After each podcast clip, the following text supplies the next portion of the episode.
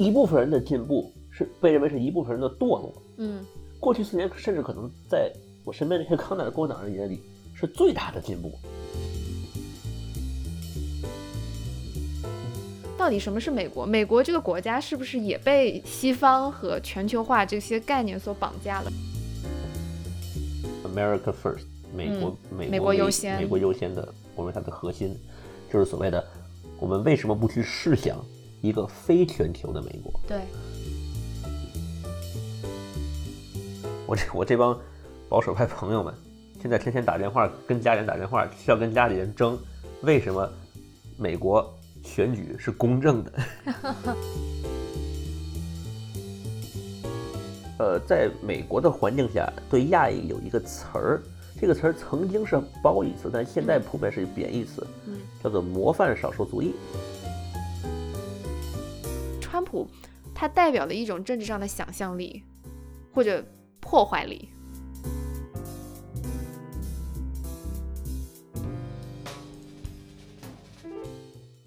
这个视角真的是很有趣，因为我觉得，包括我自己，然后也和大部分中国观众一样，在理解特朗普的当选这个问题上，会倾向于从嗯经济议题的角度去理解，啊，觉得嗯现在华盛顿的精英啊，民主党也好，共和党也好，就是在特朗普当选之前，他们其实是无视了美国巨大的社会不平等、经济不平等的问题。呃，然后这也是让所谓的呃铁锈带的蓝蓝领工人，他们或者说呃白人蓝领工人，他们看到了希望。老白男，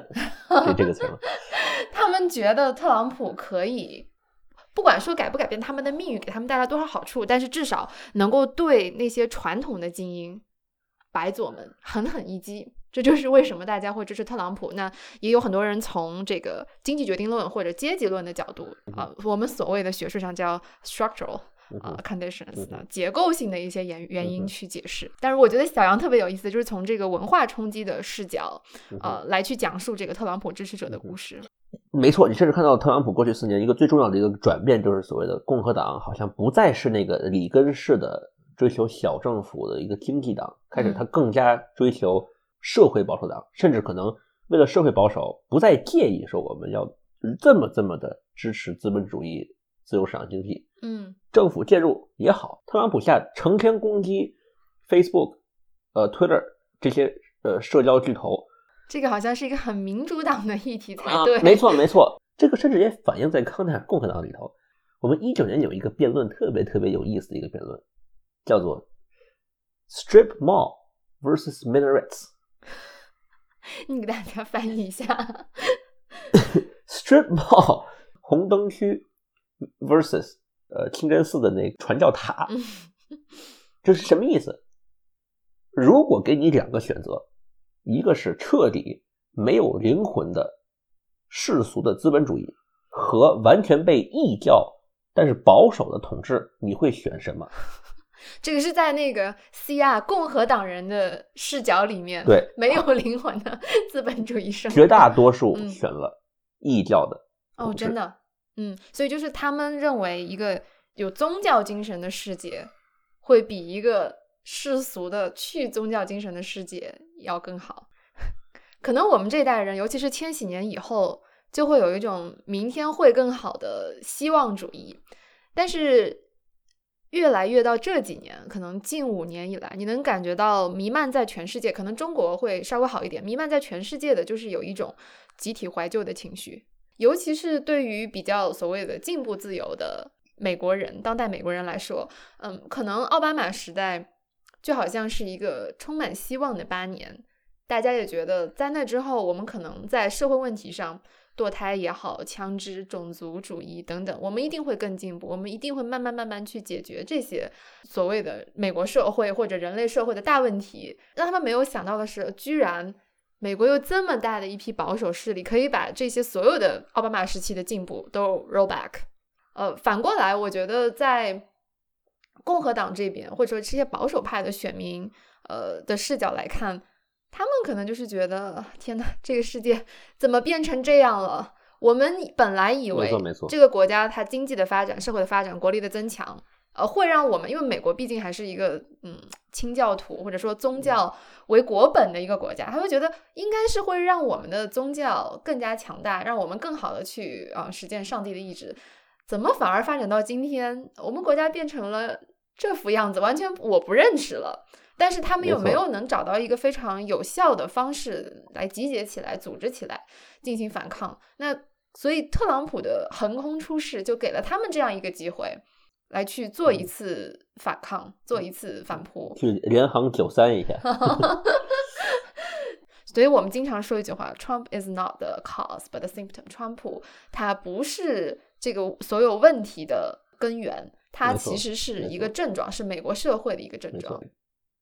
一部分人的进步是被认为是一部分人的堕落。嗯，过去四年甚至可能在我身边这些康奈尔共和党人眼里是最大的进步。一六年十一月八号选举日当天，我大一嘛，嗯，我大一大一学生要求上写作课，这个写作课的主题是关于社会运动的，嗯，啊，当然肯定很左，学生也相对很左。讲师给我们看了一个《卫报》，英国《卫报》在美国采访，就是美国当时民调最支持特朗普的一个县，在西弗吉尼亚的煤矿重镇，这是美国啊第一世界，看起来就。跟那个城乡结合部一样，特别特别惨，丢掉工作，然后他他，然后他们一个个人都觉得特朗普好像把他们尊严找回来了，而且尤其谈到煤矿这个问题，煤在在新能源的冲击下，特朗普承诺，虽然说特朗普上最后也没有给这些煤矿工人带来什么，因为这是大势所趋嘛，肯定你，但是他们就是被这个新时代新技术所抛下的一批人，没错。那么这个时候，我们当时讲师给我们看这个视频，在认为希拉里会赢的情况下，嗯。原因是想跟大家讲说，大家不要忘了，虽然希拉里会赢，但是有这么多人最后会投特朗普，不要忘了这些人。这是一个很重要的结果。当天我还是，把十月八号的早晨，所有学生的回答都是：注意，这是常春藤的大一们啊，一六年常春奈尔同学们，常春藤康奈尔的的自由派大一们，一个个都说，那我不觉得有什么问题。这些人都是要被时代所淘汰的，我们应当去把他们 transition 如何？这个有一点点社会达尔文主义，有一点点吧。总的来说，就是很多的白左精英真的过于傲慢，他们对于底层群众缺乏同情，没错，或者说即使他们有同情呢，他们也缺乏理解。嗯，他们的同情是一种高高在上的一种俯视的同情。这种偏见、这种忽视是根深蒂固，并且在过去的几十年里一直存在的。但是，我觉得是直到一六年川普当选这个标志性的事件，嗯，真的就像我们前面说的，鼓舞了许多人，鼓舞了许多原本不敢站出来、不敢去说话的人。那不仅是在美国，我觉得在其他的国家，呃，全世界范围内都有大批的川普支持者。跟第三世界。或者包括中国在内，所不一样的一个，甚至说，在彻底现代化、全球化的西方，尤其是美国，尤其是欧洲，去接受世界文化，开始去接受世界移民，开始多元化，越来越出出现的一个现象就是，西方越来越不是西方，实际上是去西方，而为了全球。嗯，就我们常说对全球化的一个批评，说全球化其实是西方化，或者全球化其实是美国化。但我反过来也在想，到底什么是美国？美国这个国家是不是也被西方和全球化这些概念所绑架了呢？实际上是在去西方。我个人当然是认为，美国它之所以一直作为一个国家，它能保持它这个动力，能够保持它的发展，它之所以现在是超级大国，它之所以有这个。声音去说自己是全球的代表，就是因为它实际上是一个越来越全球化、越来越全球的一个国家。但是，好几次我和这些康奈尔共和党人在讨论移民的问题的时候，乍一听上是很可笑的一个言论，就是问我为什么美国就非得是移民国家呢？或者为什么美国就非得是一个接受全球的，我们自己不能挑移民的移民国家呢？从他们的视视角来看。一个中国人，他如果想全球化，他可以移民；如果他就想像过去五千年一样活着，他可以待在中国。但是一个美国人，如果想成为中国人，如果他全球化，sure，你在自己的国家移移民都不用移民。如果他想要维持像过去两百年一样那样活着，他没有地方。在全球化的过程当中，失去了对西方这个概念本身的文化自信。嗯，这么讲吧，你我都是中国人，但是如果我们想要成为美国人，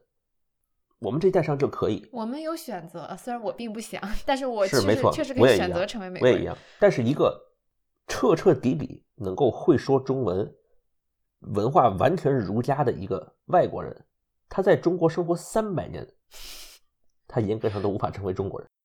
一个非美国人成为美国人，如果你认为他无法成为美国人，在美国的政治环境下被认为是歧视跟政治不正确。但一个非中国人，在中中中这个很重要。我们谈的不单单是中国社会，你在美国社会去认为一个美国人无法成为中国人，他都不觉得这不是政治呃不正确。嗯，因为他觉得中国跟美国不一样，是这个就是美国全球化的代价啊。这个真的很有趣，因为之前包括对中国这些问题的一些讨论，那我都是很坚定的说，中国不是移民国家，但美国是移民国家，所以你不能把这两个 相提并论。但是我觉得今天这个讨论确实给我一点新的思考。我想到之前我跟我的一些本科生在聊美国霸权的这个问题，大家都觉得美国的国家利益、核心国家利益跟美国霸权是呃深度绑定的，失去美国霸权就意味着我们失去了美国，这是大家的观点。可是我我就希望学生想一想，到底什么是美国呀？就你真的值得为了那些在海外的利益去放弃其实在国内政治中很重要的那一些议题吗？难道美国失去了他在海外的这些所谓的世界警察的诉求之后，美国就不再是美国了吗？美国在二战以前依然也很强大。美国，嗯，在建国开始就有这种两派的斗争嘛，一派就是比较呃孤立主义的斗争，他就觉得我们是一个新大陆，老欧洲的事情管你们怎么闹，世界上呃任你洪水滔天，但我美国这边是一块净土。但是在呃。二战以后，那这一套体系是完全被推翻了嘛？那今天其实川普当选之后，都对他的外交政策，嗯，其实就会你能看到孤立主义的抬头。有很多人是觉得啊，是呃，中东是很糟糕了，现在的这些人权状况，这些呃混乱的政治。但是我们真的需要花这么大的经济、军事以及人力上的损失，去支持所谓我们美国价值的推广吗？这就是所谓的。America first，美国美国优先，美国优先的，我认为它的核心就是所谓的，我们为什么不去试想一个非全球的美国？对，当然了，我觉得特朗普有点鹿与熊掌想兼得，因为他同时他又想要维持霸权，但他又觉得我能不能找到一个最佳的 equilibrium，就最佳的一个临界点，就是我能花的钱花的代价最小，然后让这些欧盟、他的其他日本等等盟友他们。增加军费，他们承担他们的责任，但是哎，我我美国还是保持我老大的威风，这是特朗普的算盘。一个二十一世纪之后的全球霸权国家，它的代价很有可能就是丧失所谓的维持自己本来的国家的一个形态。一个霸权国家同时又不想接受全世界所有的人想来你这儿是不可能的。嗯，对。过去四年来，不管因为什么原因，保守派们。尤其是社会保守派们打了那个赌，做了那个联行九三选选择，然后没想到是放董卓进京。在二零一六年，康奈尔共和党最特朗普的这群可能比较 intellectual Trumpist 的人，现在所面临的问题是什么？今天这批在特朗普环境下长大的这批大一新生、大二新生，骂他说：“你为什么不支持特朗普？”甚至对民主的。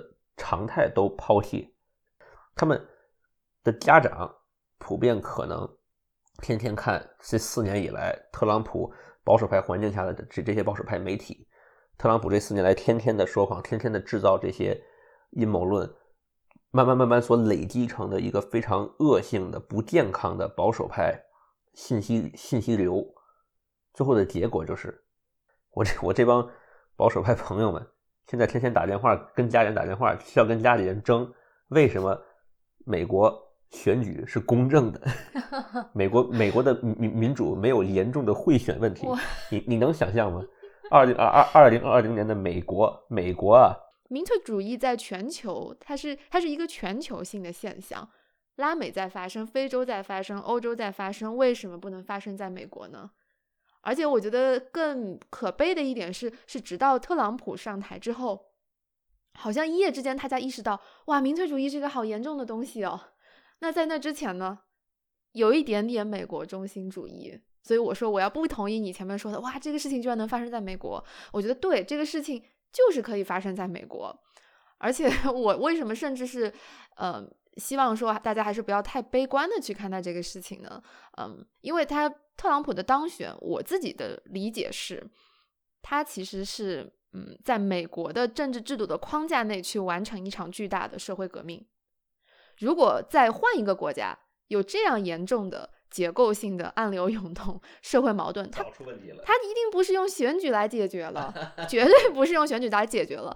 之所以在特朗普四年下，这个威权直觉成了威权判断，是因为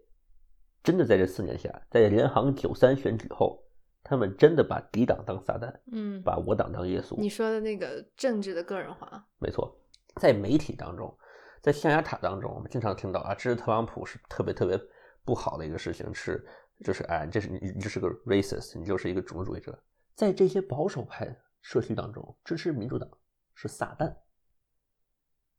不要以为说这只是一个单向的，双向都有。对，说在保守派设计当中，我我们经常会这民调当中当中会 assume 就是说，呃，特朗普支持者可能比呃普通要多，因为大部分特朗普支持者不敢说自己是特朗普支持者。你在保守派社社社区当中，你也不敢说自己是拜登。支持者，那我其实还有一个非常好奇的问题，就是你作为中国人的身份，那可能在 CR 跟美国朋友混的比较多，但是同样你在自己的中国朋友里面，包括有接触到这边一些华人的圈子，尤其是这里的美籍华人，他们当中有非常多的呃川普支持者，那你是如何看待他们的？华人川普支持者一般有两种，我大部分看到的是，因为我基本认识的人都是。通过教会认识的，嗯，有很大一部分人是宗教支持者，嗯，在这点上，他们跟那些白人，呃，福音派几乎没什么区别，一样的，就是堕胎问题，这个 LGBT 问题，就是这这种这种，但但是有一种特别的华人者，这些华人者大部分从我的经历来看，是因为教育问题，对，就是 AA。对，但是这些平权措施，我我们前面讨论过，任何一个政策它都会有赢家，也会有输家。没错。那在这个教育问题上，所谓的他们使用的这个平权措施，导致大量的亚裔，那非常认真学习、学习成绩特别好、特别优异的亚裔，不能够去到相应的理想的学校。啊，这里还要再提一下，就是我刚才讲的没错。呃，在美国的环境下，对亚裔有一个词儿。这个词儿曾经是褒义词，但现在普遍是贬义词，嗯，叫做模范少数族裔 （model minority）。哇哦，这个模范少数族裔的概念是谁当当谁爱当模范谁当 去？就是这个模范少数族裔的概念是怎么形成的呢？就是六七十年代，随着平权运动，呃，跟这个就是民权不民权运动的这个这个兴起，呃，有一些白人。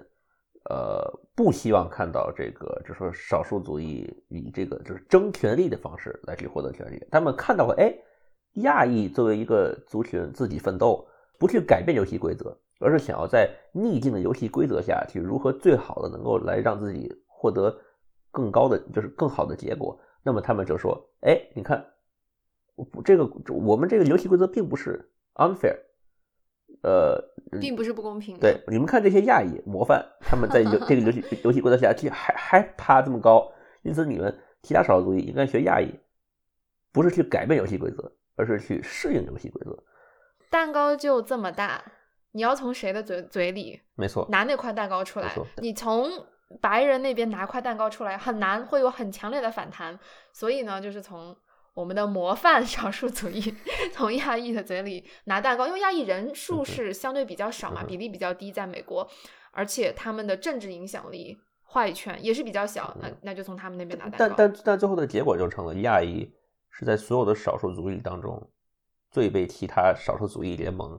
看得最低的，就说因为就是在鄙视链的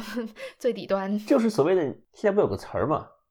我我我特别特别讨厌这个词儿，这是左左派又造的一个新词儿，叫叫做 white adjacent，近白。我觉得这个大家需要注意，就是说在西方语境当中，为什么那些左派会把我们亚裔当近白？什么是白？在西方语境下，普通人是白，比如说亚裔、黑人都是附加的。我们说有色人种，对，就我非常的不喜欢这个词语。没错，那有色人种的对立是什么呢？那为你凭什么就设定一个？就是初始值，你说白人这个就初始值啊，这个是没错，不算有颜色的。那其他的种族的人都是有色人种。没错，好像亚裔的这个 label 是，就是亚裔的这个标志标签是最淡的。就是亚裔不闹腾，就是这这 因为亚裔融入这一套规则了。我们前面讲了两类华人川粉嘛，其实还有第三类了。第三类他们主要的原因就是真的不喜欢中国。因为他们觉得川普的当选之后呢，就意味着对中国，美国会采用更激进的政策，会更强烈的去遏制中国。嗯，那 这些人是真正的恨国党，当然中国已经不再是他们的国，所以他们特别支持川普。所以我觉得还挺有意思的，因为国内很多嗯支持川普的人网友都是因为觉得。川普会让中国再次伟大。川普的当 选，对呀，川普是建设祖国，当然是建设我们中国，对不对？但是你看到美国有这样的一批华人，他支持川普，哎，他完全是相反的理由，他觉得川普能够把中国搞下去。我觉得这个其实很难评价川普当选到底对美国、对中国的国运、对长期、短期是怎么样的影响，因为这是一个很复杂的问题，那三言两语也很难说清楚。但是有一个很有趣的点，就是我认为川普他代表了一种政治上的想象力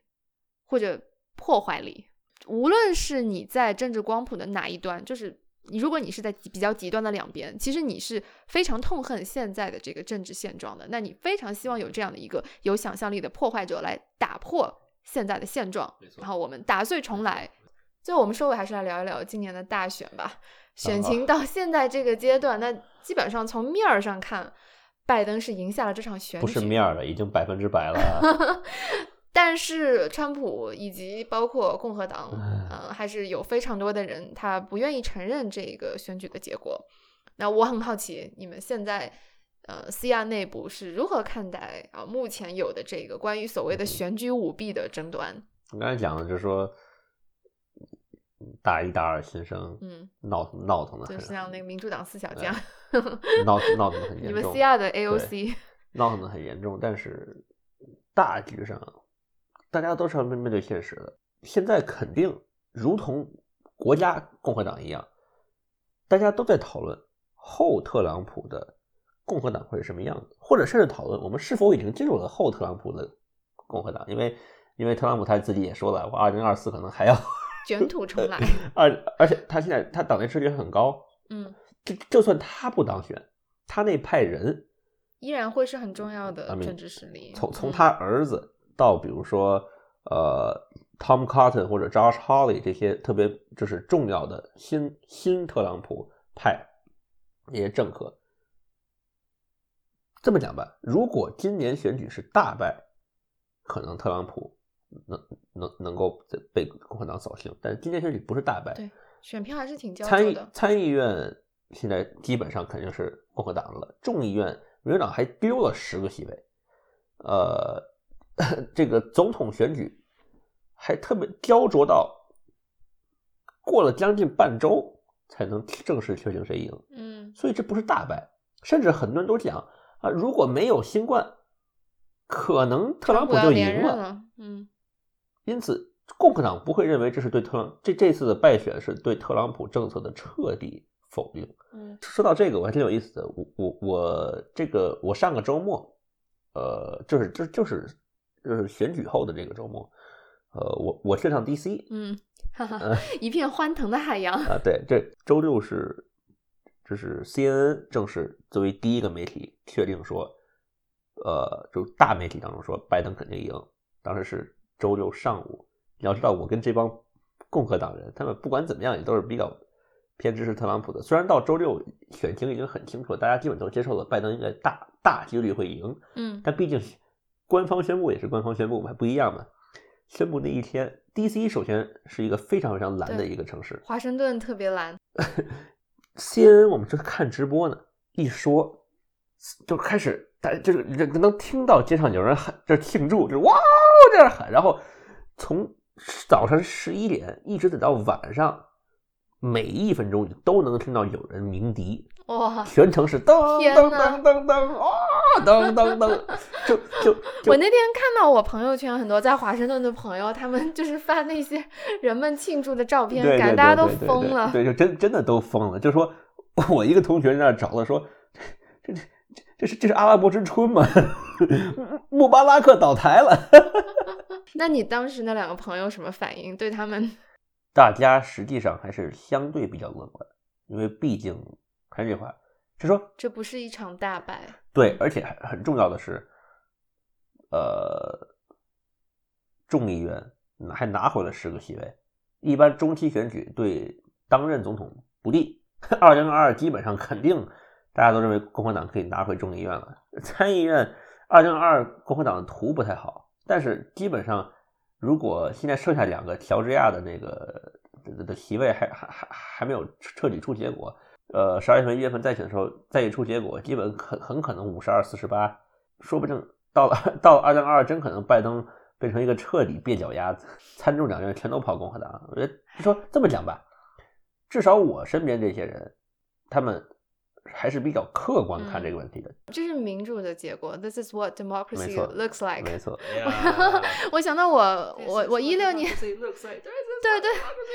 这个梗就是我一六年的时候看我们学校的学生他们参与反川普游行，我听到他们在喊的就是刚才这句话：“This is what democracy looks like。”这就是民主该有的样子。